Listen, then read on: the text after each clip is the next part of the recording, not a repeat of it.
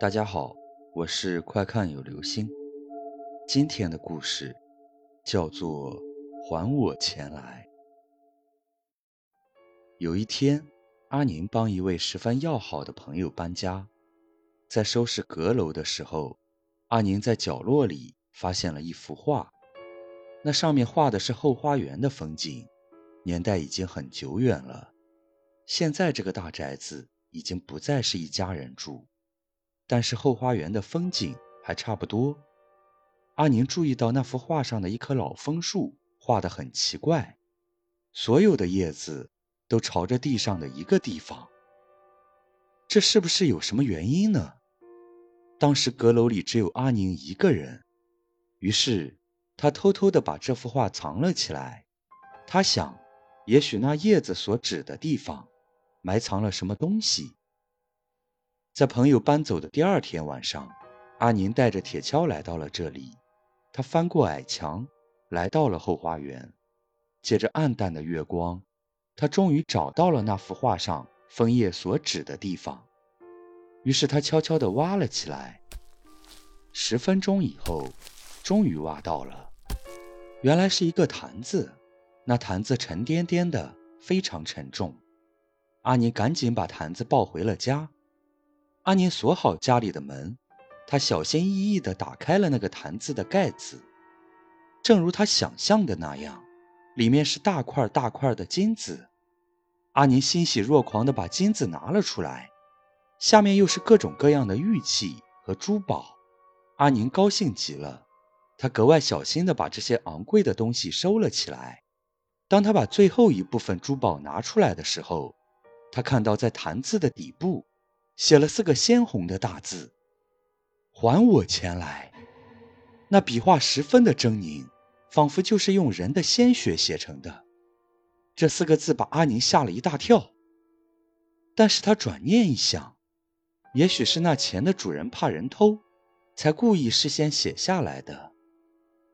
但是为了保险起见，阿宁还是带着这些东西。来到了一座遥远的城市，他在郊区买了一栋小洋楼，他准备在这里过舒舒服服的生活。几天之后，房子装修好了，阿宁搬了进来。这天晚上，阿宁躺在床上，就在他迷迷糊糊快要睡着的时候，突然，他听到从一楼传来了一阵脚步声，那脚步声缓缓的由远而近。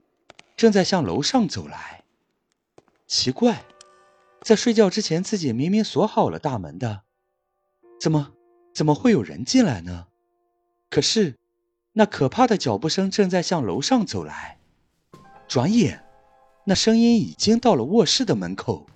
阿宁蜷缩在墙角，他偶然看到墙上的挂钟，正好是午夜十二点。那脚步声就在卧室的门口停下了。楼里面静的要命，没有一点声音。阿宁确定，肯定有一个人已经站在了卧室的门口。他在那里干什么？他是怎么进来的？他要进卧室吗？他会敲门吗？他为什么不出声？二十分钟，半个小时，一个小时过去了，什么事也没有发生。这一夜，阿宁就在惊吓中度过了。天刚蒙蒙亮，阿宁就战战兢兢地打开了卧室的门，但是他看到外面除了新买的家具，什么也没有。他来到了楼下，楼下的大门锁得好好的，真奇怪，昨天晚上是幻觉吗？可是，阿宁一回头，地上赫然有一行漆黑的脚印，那脚印一直伸向二楼，就停在了卧室的门口。从这天起，阿宁加强了防范措施。他换上了很厚的大铁门，而且也安装了非常先进的防盗系统。可是，每当夜幕降临，阿宁还是睡不安稳。这天晚上，他眼睁睁地看着墙上的挂钟又走到了午夜。就在这时，那恐怖的脚步声又响了起来，由远而近。分明有一个人在一步一步地朝楼上走来，可是就在那脚步声出现在卧室门口的时候，一切又恢复了安静。阿宁看了看钟，又是午夜的十二点。阿宁受不了了，他开始后悔不该买这么大的一栋房子，空荡荡的，就他一个人住。于是他在外面广贴布告，以便宜的近乎白送的价格，想找个人与自己同住。几天之后。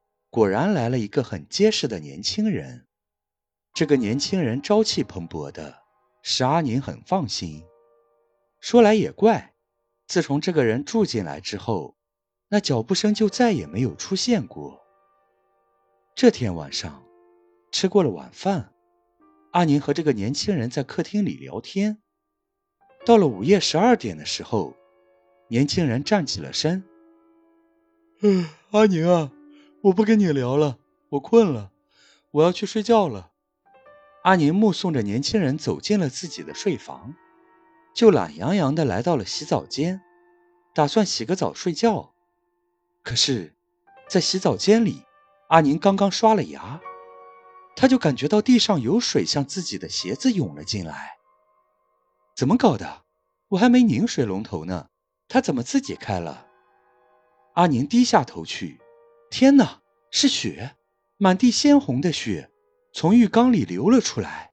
阿宁赶紧拉开帘子一看，房客，那个年轻的房客正躺在浴缸里面，他的脑袋歪向一边，他已经死了。怎么回事？年轻人怎么会死在这里？那睡房里的那个人是谁？阿宁不敢想了。